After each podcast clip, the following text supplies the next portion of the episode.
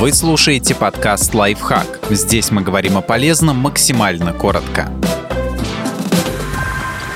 Почему мы чувствуем усталость после сна? После пробуждения нам полагается быть бодрыми, свежими и жизнерадостными. Часто вместо этого мы просыпаемся с плохим настроением и раздражительностью. Этому есть объяснение накопление аденозина в мозге. Последние несколько часов перед пробуждением мы проводим в фазе быстрого сна. Она характеризуется повышенной активностью мозга. Самый заметный признак – быстрые движения глазных яблок. Циклы быстрого и медленного сна за ночь повторяются 4-5 раз. Именно во время фазы быстрого сна мы видим яркие сновидения. В этой фазе мозг потребляет внушительное количество аденозин-трифосфата. Это источник и переносчик энергии в клетках. Аденозин подавляет добавляет бодрости, внимательности, стимулирует сон, из-за чего мы и просыпаемся невыспавшимися.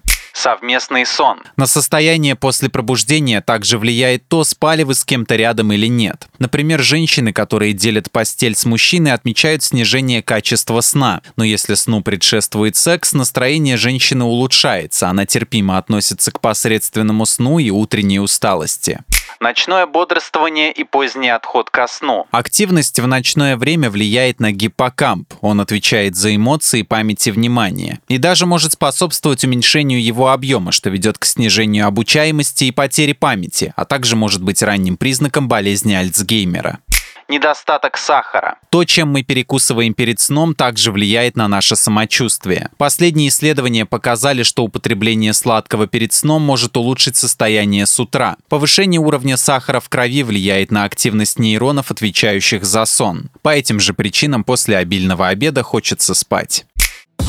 Подписывайтесь на подкаст «Лайфхак» на всех удобных платформах, ставьте ему лайки и звездочки, оставляйте комментарии. Услышимся!